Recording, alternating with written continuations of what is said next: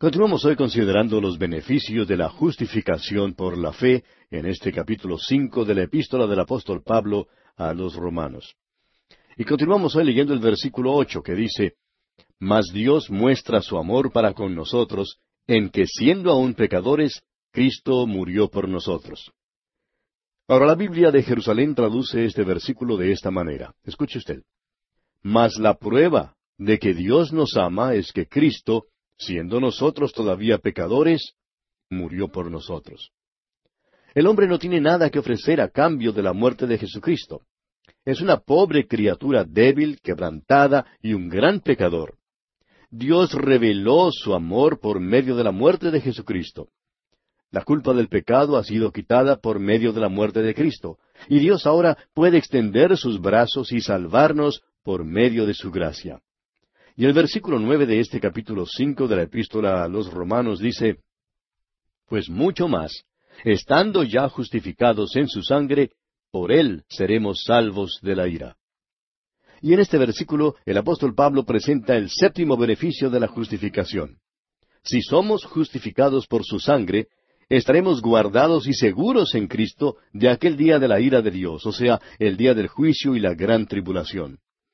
El profeta Sofonías nos dice que viene un gran día de ira, allá en el capítulo uno del libro de su profecía, versículos catorce, quince y diecisiete, y dice así Cercano está el día grande de Jehová, cercano y muy próximo. Es amarga la voz del día de Jehová, gritará allí el valiente. Día de ira aquel día, día de angustia y de aprieto, día de alboroto y de asolamiento, día de tinieblas y de oscuridad, día de nublado y de quebrantamiento. Y atribularé a los hombres y andarán como ciegos, porque pecaron contra Jehová. Y la sangre de ellos será derramada como polvo y su carne como estiércol. Sofonías describe la gran tribulación que será un tiempo cuando Dios derramará su ira. Y el apóstol Pablo nos dice que el creyente está y permanecerá salvo de la ira de Dios por medio de la sangre de Cristo. El creyente ha sido salvado de la pena del pecado. Dios nos salvó en el pasado, constantemente nos salva en el presente y nos salvará en el futuro. Eso quiere decir que todos los creyentes partirán de esta tierra al tiempo del rapto, o sea, cuando Cristo llame a su iglesia y que no pasarán por la gran tribulación. Ahora, no es porque lo merezca en manera alguna que el creyente escapará de esta porción, sino solo y exclusivamente a causa de la gracia de Dios.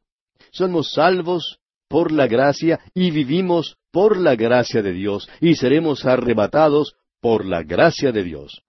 Y aquí, por la eternidad, estaremos en el cielo debido a la gracia de Dios. Por Él somos salvos, de la ira leemos. El afirmar que la Iglesia, que Cristo compró con su sangre, ha de pasar por la gran tribulación es impugnar la doctrina de la justificación por la fe. La justificación por la fe mira hacia el futuro y ofrece seguridad en Cristo, la cual sólo ha sido posible mediante su sangre. Bien, pasemos ahora al versículo diez. Porque si siendo enemigos fuimos reconciliados con Dios por la muerte de su Hijo, mucho más, estando reconciliados, seremos salvos por su vida. El pensamiento aquí es que, si mientras en realidad éramos enemigos, Dios estuvo dispuesto a dar a su Hijo para morir por nosotros. Ahora que hemos sido traídos a un lugar de aceptación y hemos sido puestos en Cristo, entonces Él está mucho más propenso, mucho más dispuesto a guardarnos seguros. Cristo vive ahora para guardar a los suyos. Esta es una tarea mucho más agradable que la de morir por los impíos que son sus enemigos. Jesucristo murió acá para salvarnos y vive allá en el cielo para mantenernos seguros en la salvación y vida eterna. Este es el mensaje de la carta a los Hebreos. Dice allá en el capítulo siete de aquella carta, versículo veinticinco, por lo cual puede también salvar perpetuamente a los que por él se acercan a Dios, viviendo siempre para interceder por ellos. Si Dios me salvó a mí, siendo yo pecador, impío y enemigo de él, ahora que soy su amigo, me mantendrá salvo. Y el versículo once de este capítulo cinco de la epístola a los romanos dice, Y no solo esto, sino que también nos gloriamos en Dios por el Señor nuestro Jesucristo, por quien hemos recibido ahora la reconciliación. Y este es el octavo y final beneficio de la justificación. Es una de las declaraciones más maravillosas en la Escritura.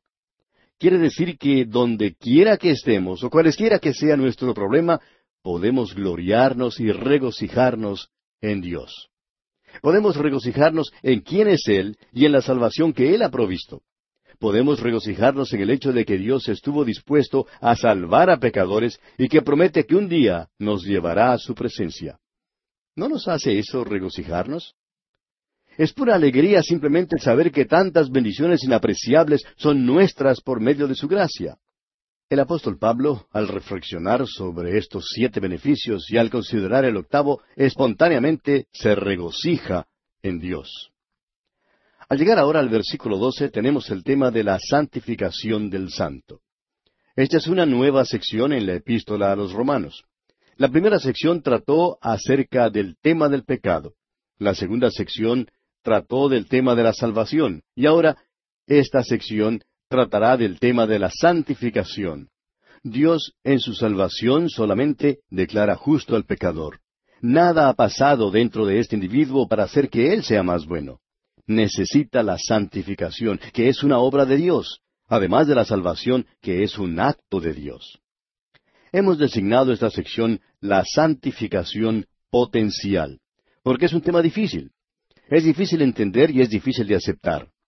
Esta probablemente es la doctrina más difícil de aceptar y de creer, especialmente cuando se oye por primera vez. Los teólogos clasifican este tema como la doctrina de la supremacía federal. Para nuestro propósito de entender esta porción, significa que un solo hombre actuó en nombre de todos los hombres. Adán y Cristo son los representantes de la raza humana. Adán, según los versículos 12 al 14, es la cabeza natural de la raza humana, cuyo solitario acto de desobediencia hundió a todo su linaje en el pecado. Todos somos hechos pecadores debido a este acto de Adán. Esto no quiere decir que tengamos una naturaleza pecaminosa heredada de Adán, aunque este hecho sea verdad. Tampoco significa que somos totalmente culpables de nuestro propio acto pecaminoso, lo cual también es un hecho. Significa que estamos tan vitalmente unidos al primer padre de la raza humana, que antes de que tuviéramos una naturaleza pecaminosa o hubiéramos cometido un pecado, éramos pecadores en Adán. El pecado de Adán nos fue imputado. Ya hemos visto que la justicia de Cristo nos es atribuida por su muerte, como lo estudiamos en el capítulo cuatro de esta epístola a los romanos. Cristo es la cabeza de una nueva raza, los redimidos, la iglesia que es su cuerpo, una nueva creación. En esto es llamado el último Adán. Y dice el mismo apóstol Pablo allá en su primera carta a los Corintios capítulo quince versículos cuarenta y cinco y cuarenta y siete, así también está escrito, fue hecho el primer hombre Adán, alma viviente, el postrer Adán, espíritu vivificante. El primer hombre es de la tierra, terrenal, el segundo hombre, que es el Señor, es del cielo. No habrá ningún tercer Adán porque Cristo es llamado el último Adán. Habrá un tercero y un cuarto y miles de millones de hombres que han sido redimidos por el segundo hombre. Leamos ahora este versículo doce. Por tanto, como el pecado entró en el mundo por un hombre, y por el pecado la muerte, así la muerte pasó a todos los hombres por cuanto todos pecaron. El primer pecado de Adán fue un acto representativo. Adán actuó a nombre de toda la familia humana. Todos pecaron en Adán. La evidencia de todo esto es obvia, como Pablo declara en su primera carta a los Corintios capítulo quince, versículos veintiuno y veintidós, diciendo, Porque por cuanto la muerte entró por un hombre, también por un hombre la resurrección de los muertos. Porque así como en Adán todos mueren, también en Cristo todos serán vivificados. El bebé muere aunque no ha cometido un pecado, porque él o ella está en Adán. Los hombres mueren no porque ellos pecan, sino porque Adán pecó. Dios también pudo habernos puesto a todos nosotros en el huerto de Edén después que Adán había pecado, pero todavía habríamos tenido naturalezas pecaminosas. ¿Y cree usted, amigo oyente, que usted, por ejemplo, pudiera haberse portado mejor en el huerto de Edén teniendo una naturaleza pecaminosa que lo que Adán se portó sin tenerla? Creemos que no. El pecado de Adán nos fue imputado de la misma manera en que la justicia de Cristo nos es imputada por su muerte en la cruz. Cristo es la cabeza de una nueva raza, una nueva creación, la cual es la Iglesia y su cuerpo. El único fundamento de la Iglesia es Jesucristo, su Señor. Ella es su nueva creación por agua y por sangre. Esto es lo que dice Pablo en su primera carta a los Corintios capítulo quince, versículos cuarenta y cinco y cuarenta y siete, como ya mencionamos. Dice Pablo, así también está escrito, fue hecho el primer hombre, Adán, alma viviente, el postrer Adán, espíritu vivificante. El primer hombre es de la tierra, terrenal, el segundo hombre, que es el Señor, es del cielo. Ahora, al estudiar esta sección, fíjese usted en la expresión mucho más, pues tiene un significado muy importante. Pablo nos dice que tenemos mucho más en Cristo que lo que jamás pudiéramos tener en Adán. Esta expresión mucho más apareció primero allá en el versículo nueve de este capítulo cinco, donde leemos Pues mucho más, estando ya justificados en su sangre, por él seremos salvos de la ira. Y luego en el versículo diez también vemos esa expresión. Dice, porque si siendo enemigos fuimos reconciliados con Dios por la muerte de su Hijo, mucho más, estando reconciliados, seremos salvos por su vida. Y luego aquí en el versículo trece dice, pues antes de la ley había pecado en el mundo, pero donde no hay ley, no se inculpa de pecado. Pues antes de la ley, es decir, desde Adán hasta Moisés, había pecado en el mundo, pero el pecado no se imputa donde no hay ley. Esta es una declaración asombrosa, amigo oyente. Había pecado en el mundo, desde Adán hasta Moisés, pero no era considerado como una transgresión de la ley, sino como una rebelión contra Dios. Durante este período, el pecado no fue imputado al pecador. Y esto quizá explica el por qué Dios no exigió la pena de muerte de Caín por el asesinato de su hermano Abel. Los pecados de los hijos de Caín evidentemente no les fueron imputados, según indica la Escritura, ya en Génesis capítulo cuatro, versículos veintitrés y veinticuatro, donde leemos y dijo Lamec a sus mujeres, Ada y Sila, oíd mi voz. Mujeres de Lamec, escuchad mi dicho, que un varón mataré por mi herida y un joven por mi golpe. Si siete veces será vengado Caín, Lamec en verdad setenta veces siete lo será. Aquella generación fue destruida en el diluvio porque estaba saturada de pecado. Los de esa generación eran incorregibles e incurables. Dios vio la perversidad extrema de los hombres y actuó en conformidad a lo que vio. Dice allá en el capítulo seis del libro de Génesis, versículo cinco, y vio Jehová que la maldad de los hombres era mucha en la tierra, y que todo designio de los pensamientos del corazón de ellos era de continuo solamente el mal. Su modo de pensar estaba contaminado, y estaban entregados completamente a la maldad. Pero no eran transgresores de la ley debido a que no había ley fueron juzgados porque eran pecadores. Pertenecemos a una raza perdida y necesitamos ser redimidos.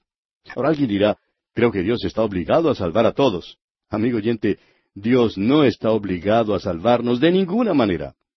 Supóngase que usted fuera a un viejo lago pantanoso cubierto de espuma y que sacara de allí una tortuga. Hay centenares de tortugas que viven en ese lago, pero usted escoge una y le enseña a volar. Luego esta tortuga va al lago y les dice a las demás tortugas, ¿no les gustaría a ustedes aprender a volar? Y creo que esas tortugas se reirían y dirían, no queremos aprender a volar, nos gusta estar aquí. Esa es la condición del hombre perdido hoy. Los hombres no quieren ser salvos. Los hombres están alejados de Dios y esta es una verdad que para los hombres es difícil de aceptar. Al hombre le gusta creer que es maravilloso, pero los hombres necesitan ser redimidos.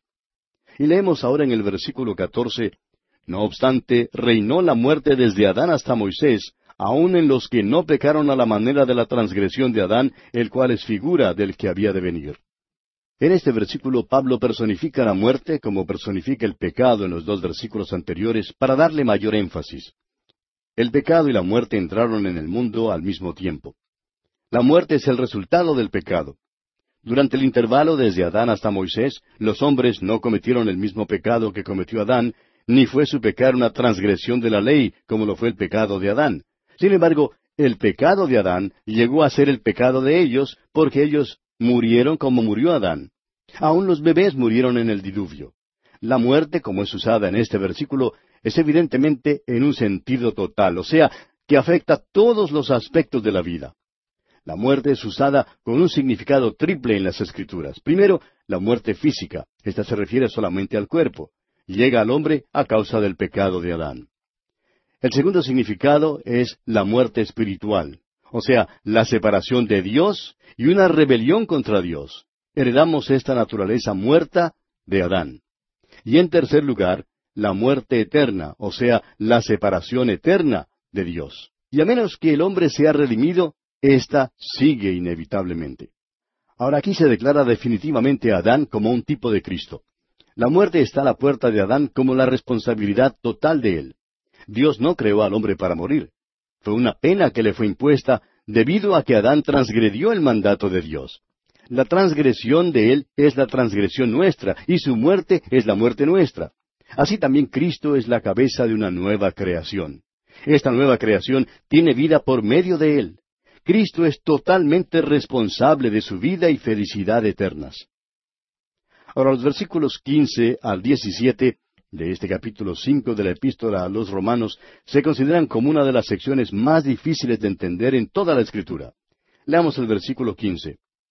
Pero el don no fue como la transgresión, porque si por la transgresión de aquel uno murieron los muchos, abundaron mucho más para los muchos la gracia y el don de Dios por la gracia de un hombre, Jesucristo. El énfasis y contraste aquí es entre aquel uno y los muchos que están en Adán, y aquel uno y los muchos que están en Cristo. Las palabras mucho más revelan que recibimos muchísimo más en Cristo que lo que perdimos en Adán. Hay una enorme superioridad en cuanto a la acción de Cristo comparada con la de Adán. También aquí hay una sugerencia de la certeza de la obra de Cristo. Es verdad que los cementerios todavía se llenan y los hombres todavía mueren, pero la fe mira las cosas que no se ven. Aunque esta sea una sección reconocidamente difícil, el pensamiento aquí es que un solo hombre implicó en el pecado a una raza entera. Y en contraste a esto, un solo hombre trajo la justificación. Hay una comparación, pero hay también un contraste. Ahora el versículo 16 dice, Y con el don no sucede como en el caso de aquel uno que pecó, porque ciertamente el juicio vino a causa de un solo pecado para condenación, pero el don vino a causa de muchas transgresiones para justificación. Declarado simplemente, este versículo quiere decir que el solitario pecado de Adán hizo muchos pecadores pero que a los muchos pecadores se les ofrece el don de la justicia. Un don es lo que uno recibe sin ofrecer nada en cambio, ni aun una compensación. Un solo acto de transgresión hundió en el pecado a toda la raza humana. Pero por otra parte, un acto de obediencia, esto es, la muerte de Cristo en la cruz, hizo posible que los hombres fueran salvados.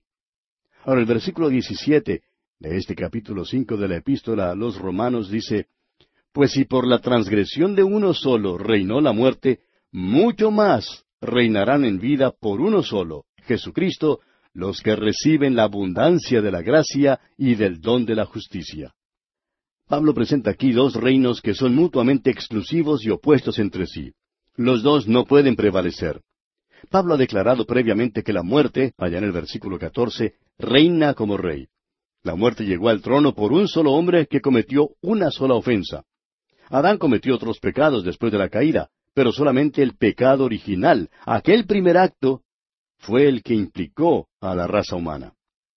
Luego Pablo hace uso de la expresión mucho más por cuarta y última vez en este capítulo. Presenta otro reino que es superior al reino de la muerte. Es el reino de la vida, por contraste. Es ofrecido a los súbditos del reino de la muerte por la superabundancia de la gracia. No envuelve ninguna restricción ni capacidad. Los hombres solamente deben recibirla. Es el don de la justicia. El rey del reino de la vida es el Señor Jesucristo. El don viene por medio de él. Algunos hombres abandonan su país o reino como refugiados o asilados políticos y en muchos casos cuentan de sufrimientos, esclavitud y hasta muerte. Abandonan su propio país o reino para poder llegar a otro reino o país que les ofrezca libertad y vida. En muchos casos han tenido que correr grandes riesgos al tratar de escapar. Así también hay muchos hombres que están en el reino de la muerte y necesitan escapar. Pero Dios les ofrece un nuevo reino a quienes están en el reino de la muerte. Ahora no tienen que escaparse, porque Él provee el pasaporte y la visa que les dará la entrada al reino de la vida eterna. Pasemos ahora al versículo 18. Así que, como por la transgresión de uno vino la condenación a todos los hombres, de la misma manera por la justicia de uno vino a todos los hombres la justificación de vida. Tenemos aquí declarado el principio fundamental de la imputación del pecado y de la imputación de la justicia. Esta es la doctrina de la supremacía federal de la raza en Adán y en Cristo.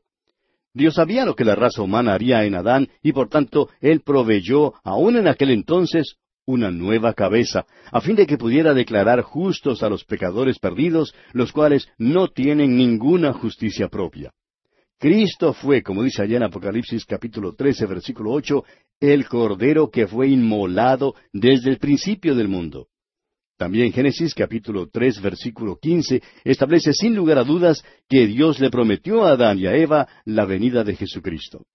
Y ahora el versículo diecinueve de este capítulo cinco de la epístola a los romanos dice, Porque así como por la desobediencia de un hombre los muchos fueron constituidos pecadores, así también por la obediencia de uno los muchos serán constituidos justos. En este versículo, Pablo resume su argumento sobre la supremacía federal. El solo acto de desobediencia de Adán hizo pecadores a todos, no teniendo nosotros solamente una naturaleza pecaminosa, sino también siendo culpables del acto de pecado. La palabra aquí para desobediencia sugiere un descuido de escuchar a Dios, lo cual fue el principio del pecado de Adán. Él dudó antes de desobedecer. La obediencia de Cristo no solamente incluyó su muerte en la cruz, sino también su santa vida de obediencia a la voluntad del Padre. Cristo dijo allá en el Evangelio según San Juan, capítulo seis, versículo treinta y ocho, Porque he descendido del cielo no para hacer mi voluntad, sino la voluntad del que me envió. Sin embargo, fue su muerte en la cruz y su resurrección lo que hace posible que Dios declare justo al pecador que cree en él. Cristo es nuestra justicia. Adán es nuestro pecado y muerte. El pecador que oye y se somete obedientemente a la voz de Cristo recibe una declaración de justicia librándole de condenación. El mismo Señor Jesucristo dijo allá en el Evangelio según San Juan, capítulo cinco, versículo veinticuatro, De cierto, de cierto os digo, el que oye mi palabra y cree al que me envió, tiene vida eterna, y no vendrá a condenación, mas ha pasado de muerte a vida. Y aquí nos detenemos por hoy, amigo oyente, porque se nos acabó el tiempo.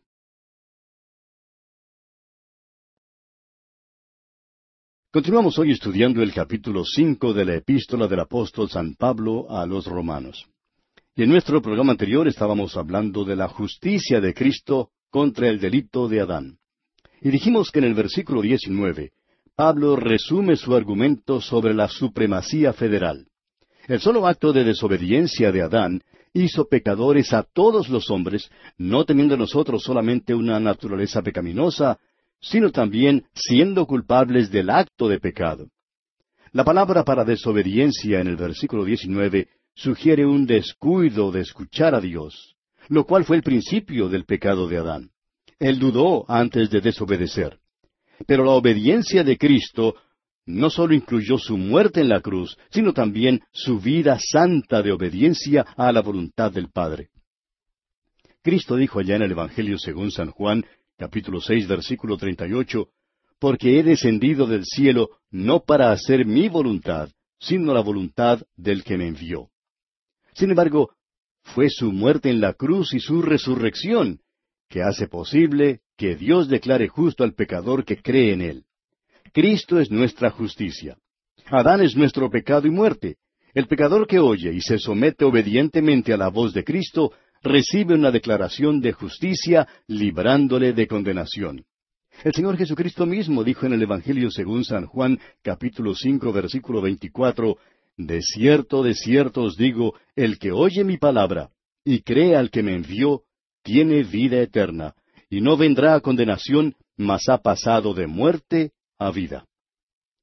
Ahora el versículo veinte de este capítulo cinco de la epístola a los romanos nos dice, Pero la ley se introdujo para que el pecado abundase, mas cuando el pecado abundó, sobreabundó la gracia.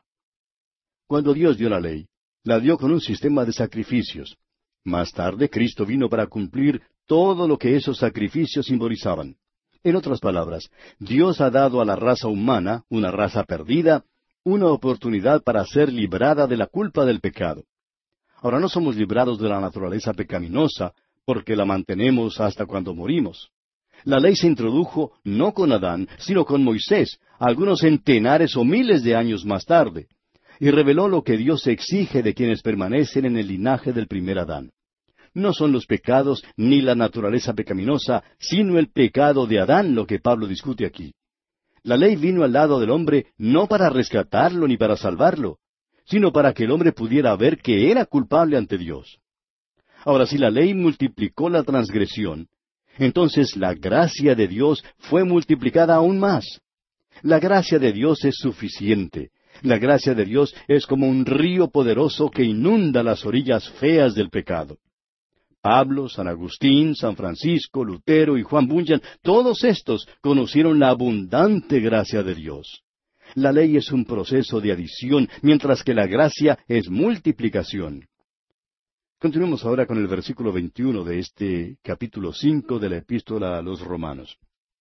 Para que así como el pecado reinó para muerte, así también la gracia reine por la justicia para vida eterna, mediante Jesucristo, Señor nuestro. Hoy en día vivimos en un mundo donde el pecado reina. Satanás es príncipe de la tierra hoy en día. El apóstol Pedro nos dice allá en su primera carta, capítulo cinco, versículo ocho, Sed sobrios y velad, porque vuestro adversario el diablo, como león rugiente, anda alrededor buscando a quien devorar.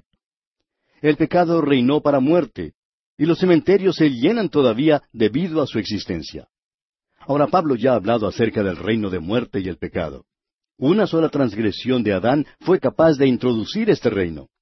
El tema de la próxima sección de esta epístola a los romanos es la naturaleza pecaminosa del individuo. Aquí el tema es la transgresión de Adán que nos hizo culpables a todos. La gracia ha establecido un reino en el mismo lugar del pecado y la muerte. Fue establecido en justicia. Las demandas de la justicia de Dios han sido satisfechas completamente en la muerte de Cristo. El reino se ha establecido completa y firmemente en la cruz de Cristo. El pecador que cree ahora tiene vida eterna por medio de su unión con el último Adán, o sea, el Salvador resucitado y glorificado. Y esto hace posible la santificación del pecador salvado, la cual es el tema del próximo capítulo. Y permítanos recalcar una vez más, amigo oyente, que lo que se trata aquí es la condenación en Adán y la justificación en Cristo necesitamos ser explícitos porque hasta aquí el limpiamiento del corazón del pecador no ha sido el tema. Y pasamos ahora al capítulo seis de esta epístola del apóstol Pablo a los romanos. En este capítulo tenemos la identificación con Cristo como la base de la santificación. La obediencia a Cristo es la experiencia de la santificación. Este capítulo seis presenta la santificación por posición en los versículos uno al trece y la santificación práctica en los versículos catorce al veintitrés. El apóstol Pablo dio a conocer las bases de este tema en la última parte del capítulo cinco, pero todavía como parte del gran tema de la justificación, mostrando que la justicia es imputada a todo creyente en Cristo y que el pecado original de Adán también es imputado a cada miembro de la familia de Adán estableció que hay una sobreabundancia de justicia en comparación con el pecado. Fuimos justificados en Cristo. Veremos que somos santificados también en Cristo. Hay una diferencia entre la justificación y la santificación. Sin embargo, notemos que la identificación con Cristo, que sirve de base para la justificación, también es la base para la santificación. Estos dos temas no se excluyen mutuamente. La justificación es el fundamento sobre el cual se apoya toda la superestructura de la santificación. La justificación suple el carril sobre el cual corre el tren de la salvación, mientras que la santificación es el tren mismo. Veamos ahora alguna de estas diferencias entre estos dos temas. Primero, la justificación es un acto. La santificación es una obra. En segundo lugar, la justificación es el medio. La santificación es el fin. En tercer lugar, la justificación es para nosotros. La santificación opera en nosotros. En cuarto lugar, la justificación declara justo al pecador. La santificación hace justo al pecador. Y en quinto lugar, la justificación quita la culpa y la pena del pecado. Y la santificación quita el crecimiento y el poder del pecado. La santificación es un proceso que debe operar en cada creyente y se debe al hecho de la justificación. Es decir, es un hecho que procede de la justificación. Ahora, tanto la justificación como la santificación provienen de la identificación del hombre con el Cristo crucificado y resucitado. El pecador se apropia de los méritos de Cristo por la fe para su salvación y también su santificación.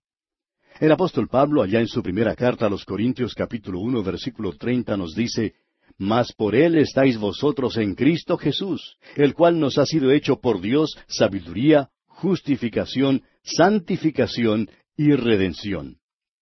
Antes de llegar al capítulo seis de esta epístola a los romanos, el apóstol Pablo no trata la vida santa del que es declarado santo.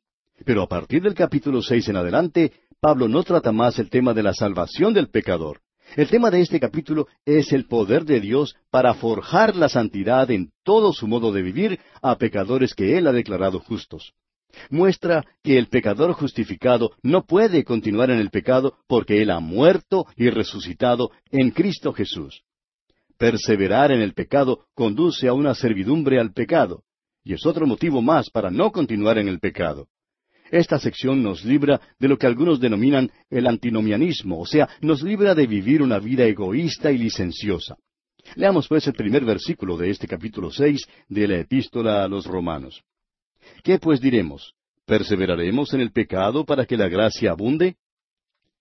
Este versículo que abre el capítulo seis evidentemente es una respuesta a la pregunta que surgió en los dos últimos versículos del capítulo cinco pero a la vez es también una respuesta al argumento total de Pablo en todo lo que ha dicho en los capítulos uno hasta el cinco. En este capítulo seis, el apóstol Pablo adopta un estilo argumentativo. En cambio, no usa tal estilo en los primeros cinco capítulos donde trata el tema del pecado. Allí estaba simplemente declarando los hechos. Ahora él dice, después que has visto la maravillosa salvación de Dios, ¿qué puedes decir? Todo lo que te es posible decir es aleluya y gloria al Señor. Esto puede parecer trillado, pero ¿qué más se puede decir ante esta maravillosa salvación de Dios, amigo oyente? Ahora la pregunta es, ¿perseveraremos en el pecado para que la gracia abunde? Otra forma de expresar este pensamiento es, ¿hemos de perseverar en el pecado para que la gracia se multiplique? Muchos cristianos están agobiados por la gracia de Dios aunque son salvados por su gracia, creen que deben establecer una lista de reglas para poder vivir la vida cristiana. Otros, desafortunadamente, interpretan esto en el sentido de que les da licencia para hacer lo malo. El versículo dos de este capítulo seis de la epístola a los romanos nos proporciona la respuesta directa de Dios a la pregunta de que si cuando uno es salvado por medio de la gracia, ¿puede perseverar en el pecado o no? Este versículo dice, en ninguna manera porque los que hemos muerto al pecado, ¿cómo viviremos aún en él? El solo hecho de que el apóstol Pablo haya formulado esta pregunta significa que él entendía que la justificación significaba una declaración de justicia.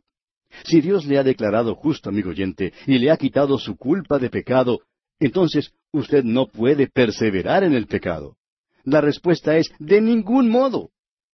Este versículo puede ser traducido así, Dios nos libre, ¿Cómo podemos nosotros, siendo hombres que morimos al pecado, en la persona de nuestro sustituto, el Señor Jesucristo, vivir o continuar viviendo en el pecado? Esto es algo que muchas veces es mal entendido. Nosotros morimos para el pecado en la persona de nuestro sustituto al identificarnos con Jesucristo. Morimos al pecado en Cristo, pero por otra parte, nunca estamos muertos al pecado mientras vivimos. Cualquier persona que sea sincera sabe que nunca alcanza el lugar donde está completamente muerta al pecado. Logra alcanzar un lugar donde su deseo es el vivir para Cristo, para Dios. pero reconoce que todavía tiene la vieja naturaleza. Son versículos como este los que han conducido a la organización de grupos que llamamos los supersantos. Esperamos no ser injustos o faltos de bondad cuando hablamos de estos grupos, pero los que se hallan en ellos creen que han alcanzado algún tipo de nivel eh, exaltado donde ya no pueden cometer pecado. Una noche, después de una conferencia bíblica, un joven le preguntó al predicador, ¿Vive usted la vida victoriosa? Y el joven se quedó sorprendido cuando el predicador le contestó que no, que no estaba viviendo la vida victoriosa. Y a su vez el predicador le preguntó al joven, ¿Está usted viviendo la vida victoriosa? El joven por fin dijo, Bueno, trato de vivirla. Ah, pero espere un momento, le dijo el predicador, eso no viene al caso. ¿Vive usted la vida victoriosa? Y entonces el joven rehusó dar respuesta alguna.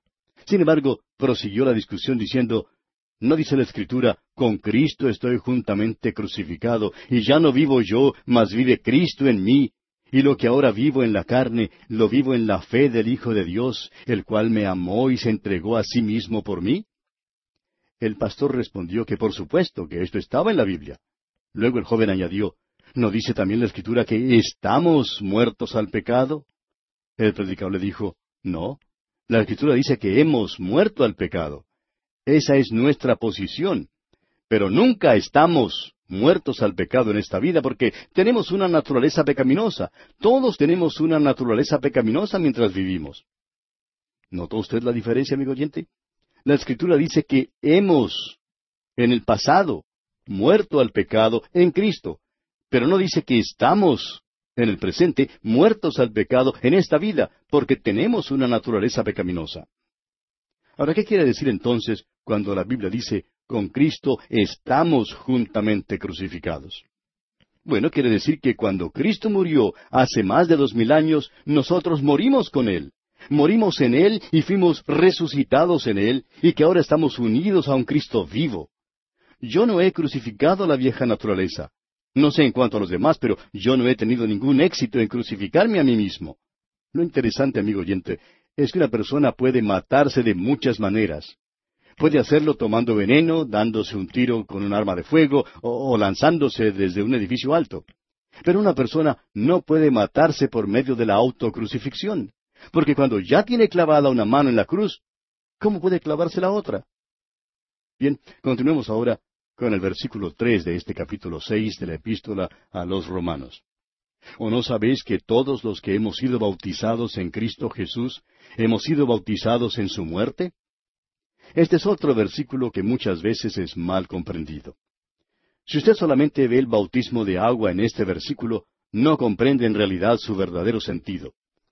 El sentido aquí de la palabra griega bautizo tiene que ver con la identificación. La palabra bautizar en este versículo no significa el bautismo de agua, aunque la inmersión explica mejor la verdad que se presenta aquí. La palabra bautizo tiene muchos sentidos. Un léxico clásico griego da unos veinte significados para esta palabra. A la verdad, hasta puede significar teñir el cabello, fíjese usted. Había en la antigüedad un grupo de personas en Asia Menor que teñían de púrpura su cabello. Pertenecieron a un grupo bautizo. Pues bien, en este versículo la palabra bautismo habla de una identificación con Cristo. Fuimos bautizados o identificados con Él en su muerte. La doctrina de la identificación es la gran doctrina de la salvación.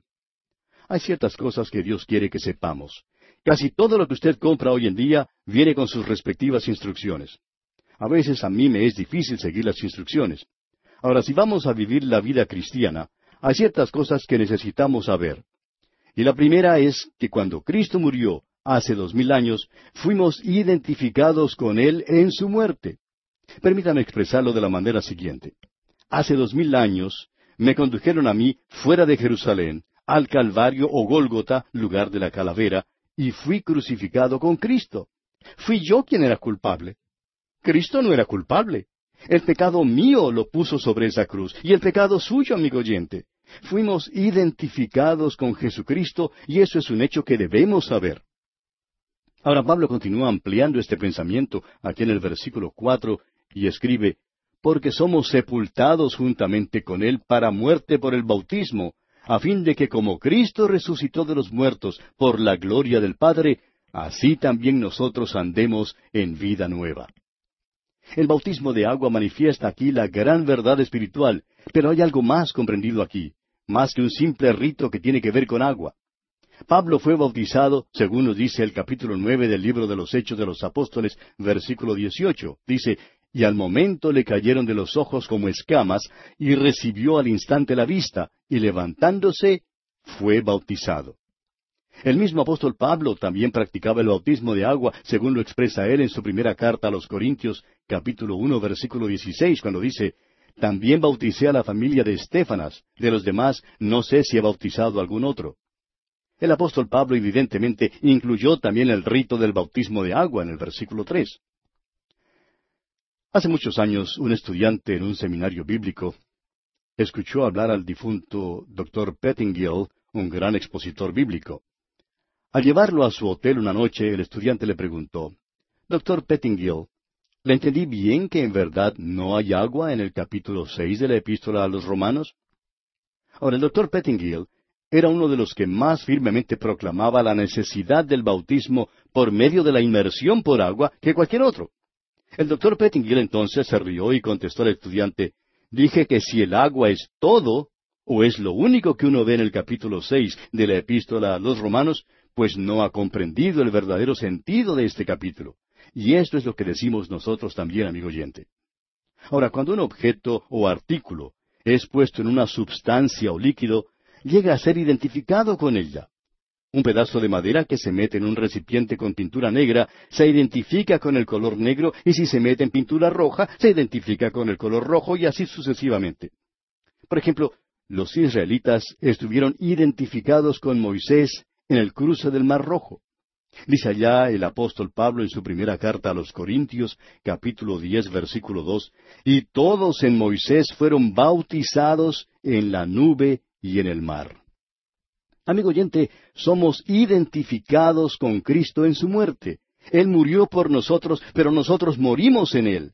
Si esto no fuera verdad, entonces la ordenanza del bautismo no tendría significación alguna.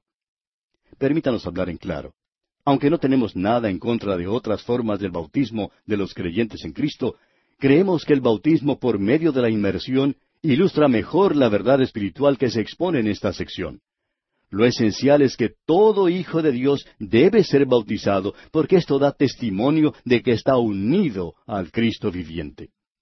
El apóstol Pedro nos dice que ocho almas se salvaron en el arca de Noé. Pasaron por las aguas de juicio dentro del arca. Nosotros, amigo oyente, experimentamos la pena de muerte de Cristo en la cruz en Cristo. Es por eso que Pedro dice, el bautismo o identificación que corresponde a esto ahora nos salva.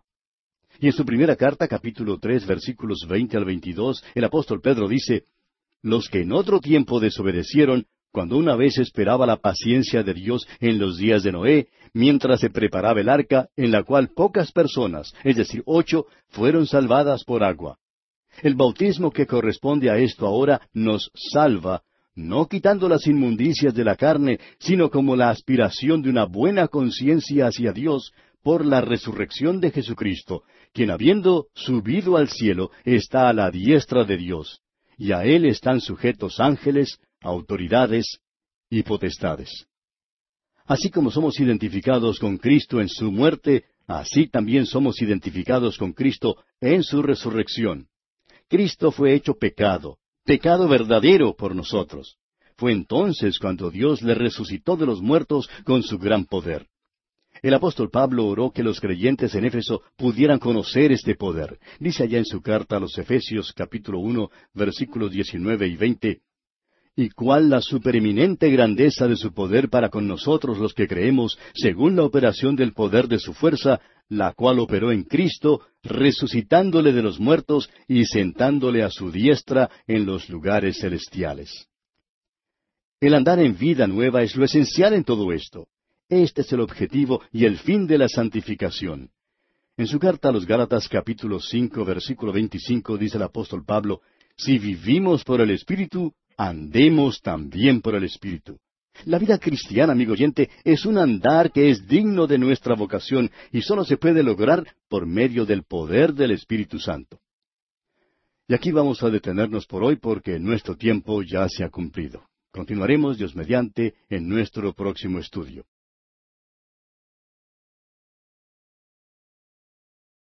Continuamos nuestro estudio hoy en el capítulo seis de esta epístola a los romanos, y en nuestro programa anterior estábamos hablando acerca de nuestra identificación con Cristo. Y decíamos que somos identificados con Cristo en su muerte. Él murió por nosotros, pero nosotros morimos en Él. Si esto no fuera verdad, entonces la ordenanza del bautismo no tendría significación alguna. Y permítanos hablarle claro, amigo oyente. Aunque no tenemos nada en contra de otras formas del bautismo de los creyentes en Cristo, creemos que el bautismo por medio de la inmersión ilustra mejor la verdad espiritual que se expone en esta sección. Lo esencial es que todo hijo de Dios debe ser bautizado, porque esto da testimonio de que está unido al Cristo viviente. El apóstol Pedro nos dice que ocho almas se salvaron en el arca de Noé pasaron por las aguas de juicio dentro del arca. Nosotros, amigo oyente, experimentamos la pena de muerte de Cristo en la cruz en Cristo. Es por eso que Pedro dice, el bautismo o la identificación que corresponde a esto ahora nos salva. Y en su primera carta, capítulo tres, versículos veinte al veintidós, dice, Los que en otro tiempo desobedecieron, cuando una vez esperaba la paciencia de Dios en los días de Noé, mientras se preparaba el arca en la cual pocas personas, es decir, ocho, fueron salvadas por agua. El bautismo que corresponde a esto ahora nos salva, no quitando las inmundicias de la carne, sino como la aspiración de una buena conciencia hacia Dios por la resurrección de Jesucristo, quien habiendo subido al cielo está a la diestra de Dios, y a él están sujetos ángeles, autoridades y potestades. Así como somos identificados con Cristo en su muerte, así también somos identificados con Cristo en su resurrección. Cristo fue hecho pecado, pecado verdadero por nosotros. Fue entonces cuando Dios lo resucitó de los muertos con su gran poder. El apóstol Pablo oró que los creyentes en Éfeso pudieran conocer este poder. Y dice allá en su carta a los Efesios capítulo uno, versículos diecinueve y veinte, y cuál la supereminente grandeza de su poder para con nosotros los que creemos, según la operación del poder de su fuerza, la cual operó en Cristo, resucitándole de los muertos y sentándole a su diestra en los lugares celestiales. Ahora, el andar en nueva vida es esencial en todo esto. Este es el objetivo y el fin de la santificación. En su carta a los Gálatas capítulo cinco versículo veinticinco dice el apóstol Pablo, Si vivimos por el Espíritu, andemos también por el Espíritu. La vida cristiana, amigo oyente, es un andar que es digno de nuestra vocación y solo se puede lograr por medio del poder del Espíritu Santo. No es solo un esfuerzo para mejorar o reformar la vieja naturaleza. La vieja naturaleza de Adán fue juzgada en la cruz y es considerada como muerta. Esta es la vida nueva en Cristo que resulta de su muerte y su resurrección. Fue resucitado con un cuerpo glorificado.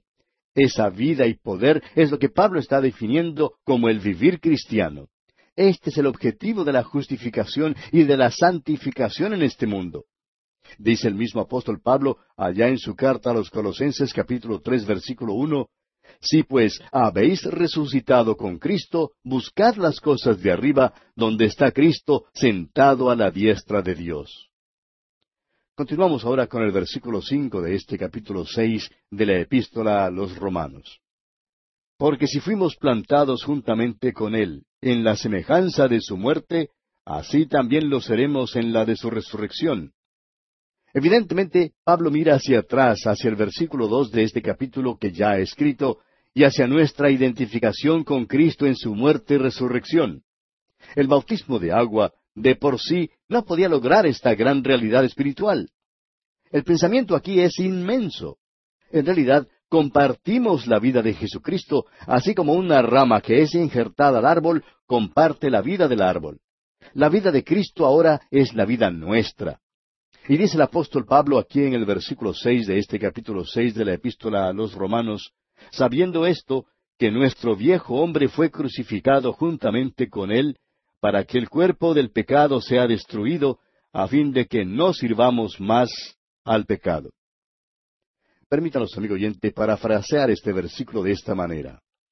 Llegando a saber esto, que nuestro viejo hombre, es decir, la naturaleza de Adán, la naturaleza vieja, fue crucificada juntamente con Cristo para que el cuerpo, la soma, el cadáver del pecado, fuera paralizado, cancelado, anulado, y cesáramos de ser esclavos del pecado.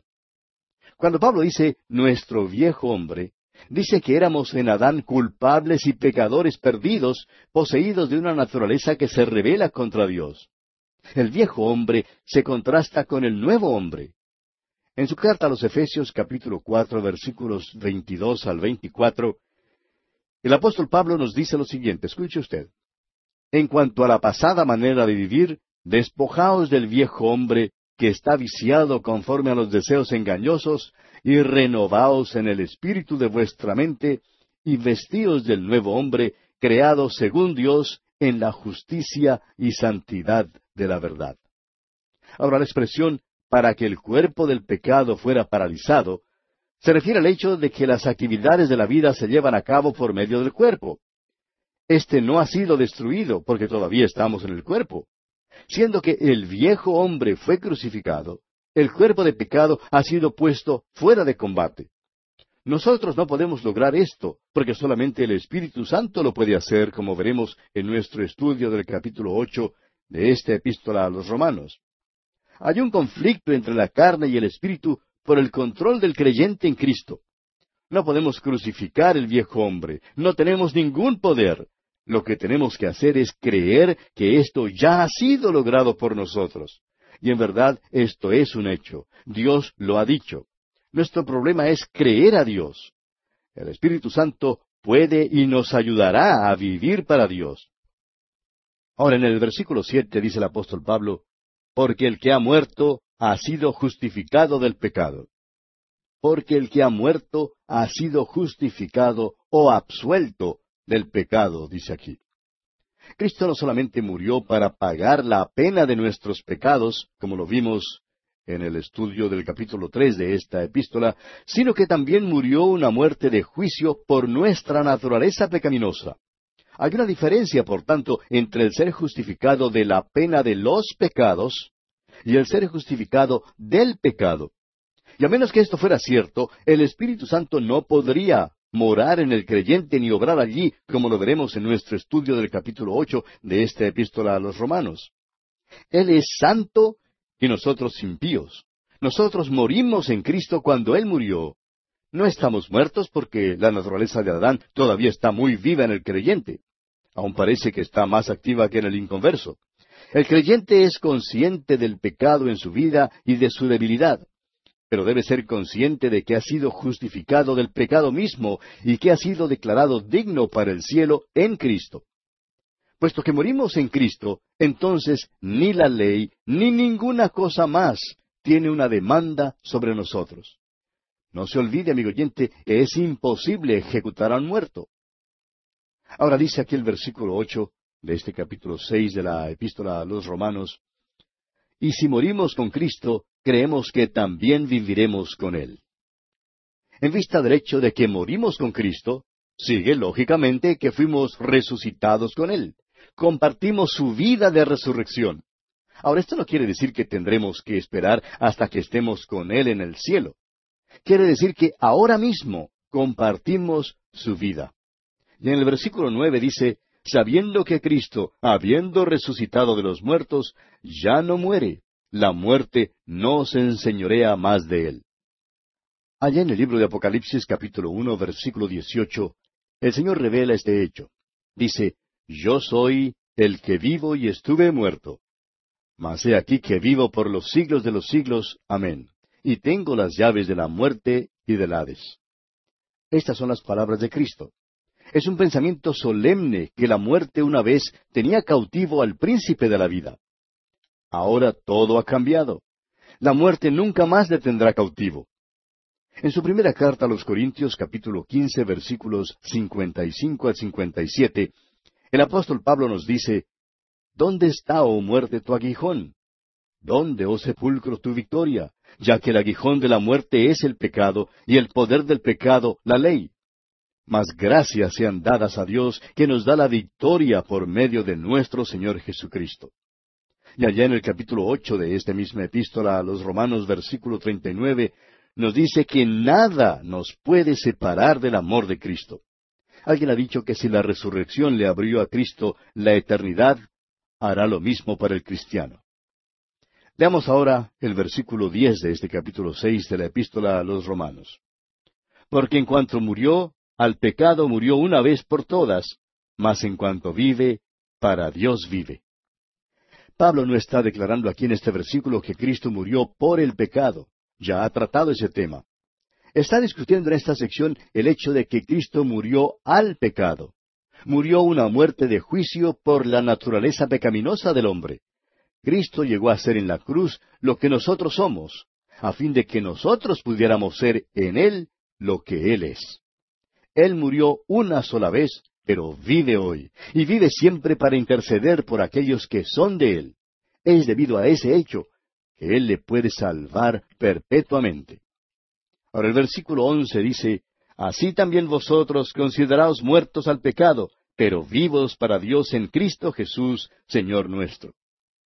Debemos considerar o contar con que hace más de dos mil años nuestra vieja naturaleza se quedó allá en la tumba de José de Arimatea, pero cuando Cristo resucitó de los muertos, nosotros resucitamos en Él. Ya no debemos vivir en esa vieja naturaleza, sino en Cristo Jesús, así como el ave que vive en el aire y el pez que vive en el agua. No estamos muertos al pecado mediante el luchar, ni por el orar, ni mediante ningún esfuerzo que hagamos, ni ninguna emoción que sintamos. Debemos contar con la muerte de Cristo y con el hecho de que compartimos su vida glorificada debemos continuar contando con este hecho día tras día. La moralidad natural del mundo enseña al hombre a esforzarse para ser lo que debe ser. El método de Dios para el creyente, en cambio, es de llegar a ser en la práctica lo que ya es en Cristo Jesús. Veamos ahora el versículo doce de este capítulo seis de esta epístola a los romanos.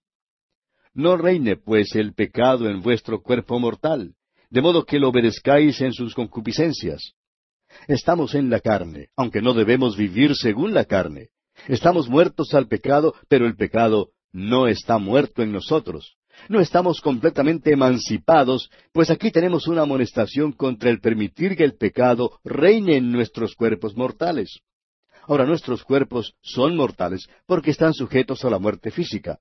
El pecado es un dictador que está listo a tomar posesión. Ahora, todos los deseos del cuerpo no son concupiscencias en el sentido de ser viles o malos. El apóstol Pablo dijo allá en su primera carta a los Corintios, capítulo seis, versículo doce, Todas las cosas me son lícitas, mas yo no me dejaré dominar de ninguna.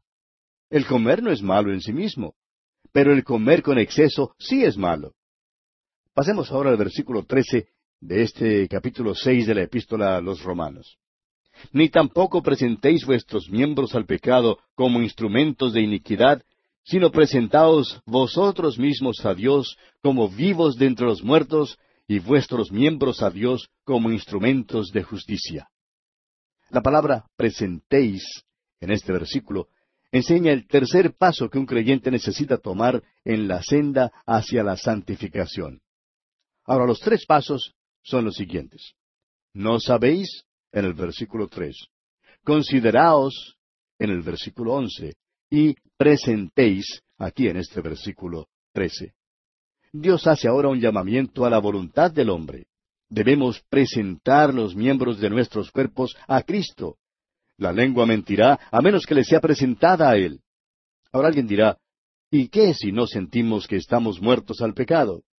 Bueno, debemos creerle a Dios que esto es un hecho y luego debemos actuar sobre ese hecho. Es un acto de la voluntad de una vez por todas.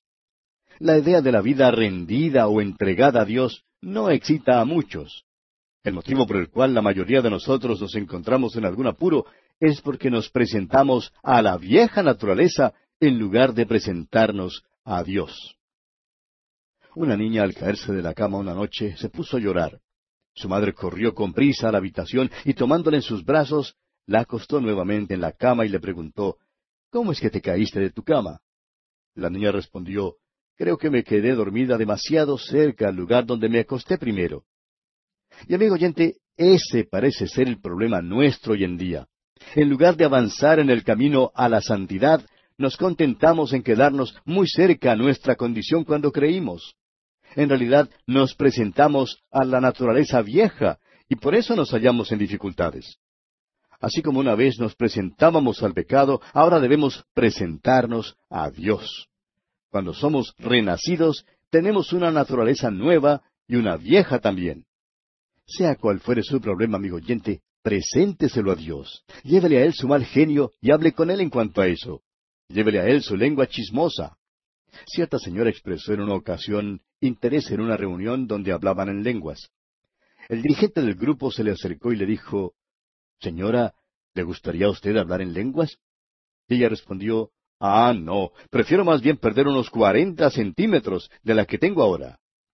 Dios, amigo oyente, quiere que nos presentemos a Él.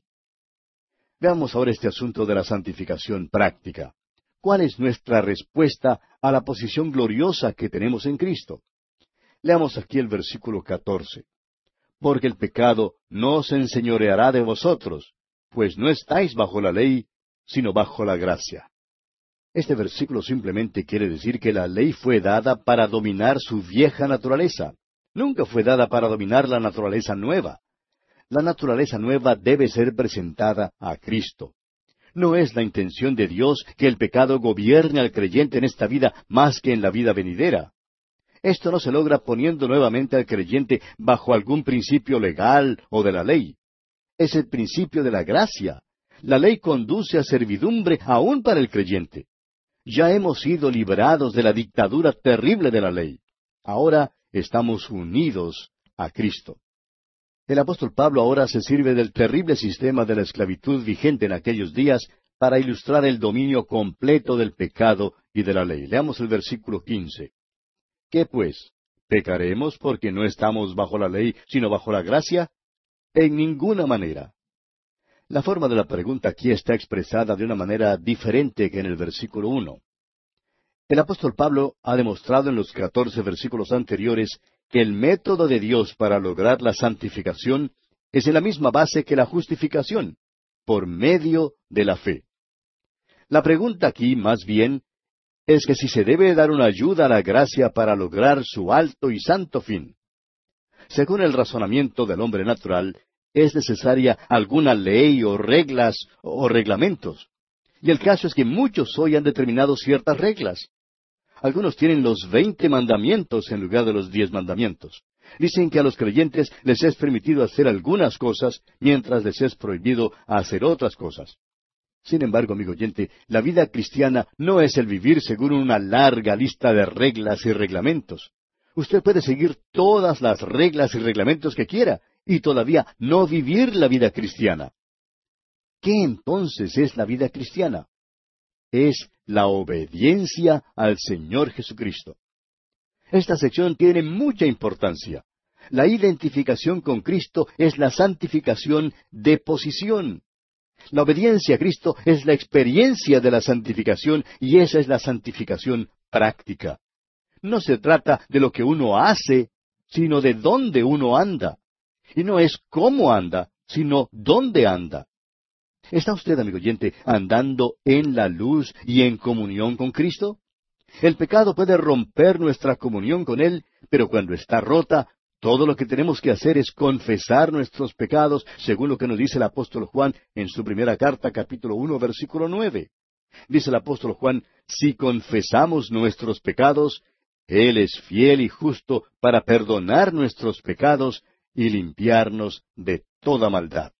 Lo importante de recordar es que los cristianos tienen que obedecer al Señor Jesús y tener comunión con Él. Un elocuente erudito de la Biblia dijo en cierta ocasión, hay un veneno sutil que se insinúa al corazón, aun del mejor cristiano, y es la tentación de decir, no voy a pecar para que la gracia abunde, sino porque el pecado abunda. Muchos cristianos tienen la idea de que porque son salvos por la gracia, pueden hacer lo que les dé la gana. Y amigo oyente, si usted ha sido salvado por la gracia, no puede hacer lo que quiere. Y veremos eso cuando estudiemos el capítulo ocho de esta epístola a los romanos. Pablo deja en claro en su epístola a los Gálatas que hay tres maneras en que un cristiano puede vivir y son los siguientes. Primero, por la ley. Segundo, por libertinaje. Y tercero, por libertad. Todo el mundo tiene algún principio por el cual vive. Cierta estrella de cine dijo en cierta ocasión que toda su vida estaba entregada al sexo. Esa era su ley. No importa quién sea usted, amigo oyente, si usted vive por alguna ley, está viviendo con su naturaleza vieja. El vivir por alguna ley es un extremo. Ahora otro extremo, contra el cual Pablo amonesta, es el libertinaje. Si usted es hijo de Dios, amigo oyente, no puede hacer lo que le venga en gana, sino que tiene que hacer lo que le agrada al Señor. Debe presentarse a Él y serle obediente. Esta es una manera práctica de vivir la vida cristiana. En el versículo 16 de este capítulo 6 de la epístola a los romanos, escribe Pablo, ¿No sabéis que si os sometéis a alguien como esclavos para obedecerle, sois esclavos de aquel a quien obedecéis, sea del pecado para muerte, o sea de la obediencia para justicia? Este versículo es verdadero y muy práctico. En realidad hay solamente dos señores a los cuales obedecer. Uno es la muerte y el otro es la justicia. Toda persona es esclavo de uno de los dos. Aún los creyentes tienen que aprender que el poder del pecado es tan verdadero como la culpa del pecado. Habiendo sido libertado de la culpa del pecado mediante la justificación por la fe, ahora el creyente ha de ser libertado del poder del pecado por medio de la santificación por la fe. La obediencia de la que este versículo habla es la obediencia de la fe y la obediencia de la ley. La fe conduce ahora a la obediencia a Cristo.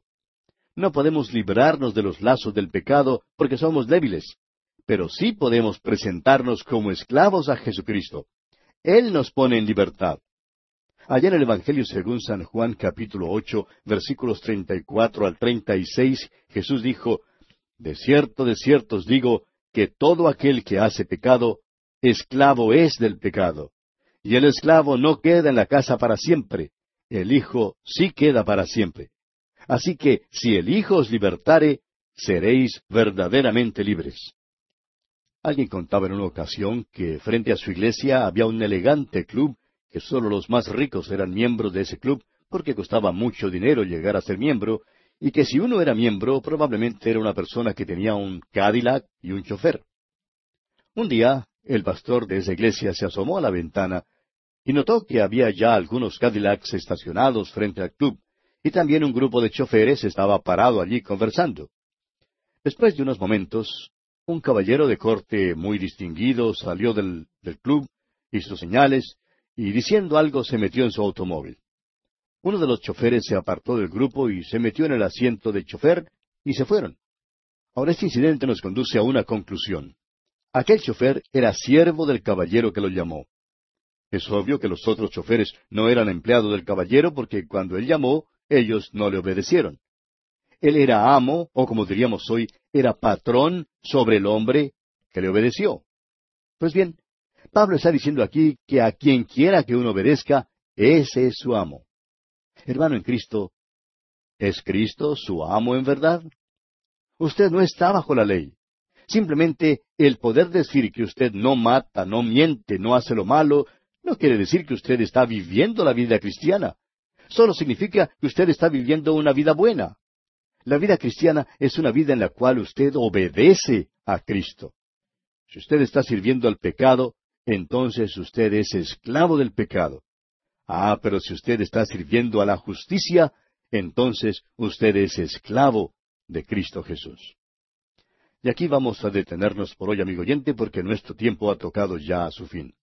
Continuaremos, Dios mediante, en nuestro próximo programa.